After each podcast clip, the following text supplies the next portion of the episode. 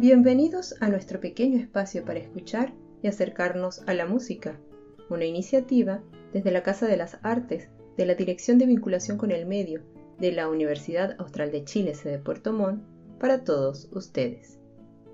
Evangelos Odiseas Papatanasiou, compositor griego conocido como Vangelis, falleció a los 79 años el pasado martes 17 de mayo.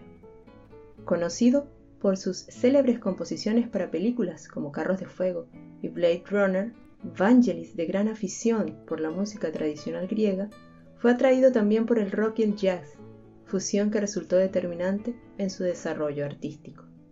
Inició su carrera como productor musical en Grecia y colaboró en algunas películas hasta que el golpe de los coroneles en 1967 en su país lo empujó al exilio a la Europa occidental, instalándose primero en Londres y más tarde en París.